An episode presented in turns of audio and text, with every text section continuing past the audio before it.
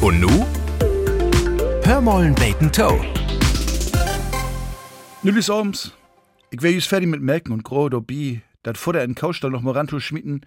Da stehen mit mol zwei junge Fruns in Wandergesellenkluff op'm Hof.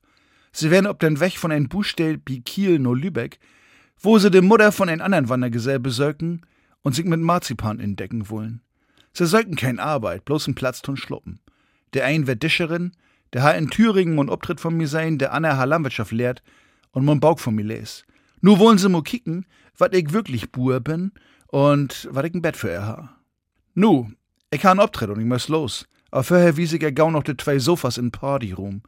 Da können sie sich für die Nacht inrichten und anderen Morgen können wir zusammen Frühstück essen. Anderen Morgen, Nordmerken, haben wir uns zum Frühstücken verabredet. Paar Rundstücken holt und dann säten wir Bouquets und Metwurst und Kaffee und Tee zu hopen und schnacken.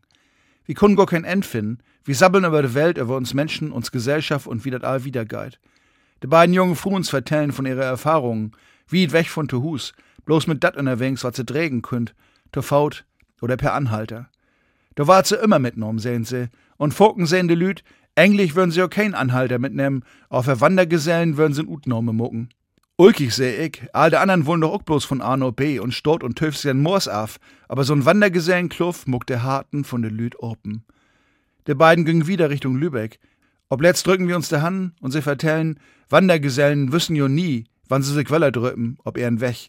Kun Loder wen oder auch Klicks, doch versehen sie den Abschied immer bis gleich.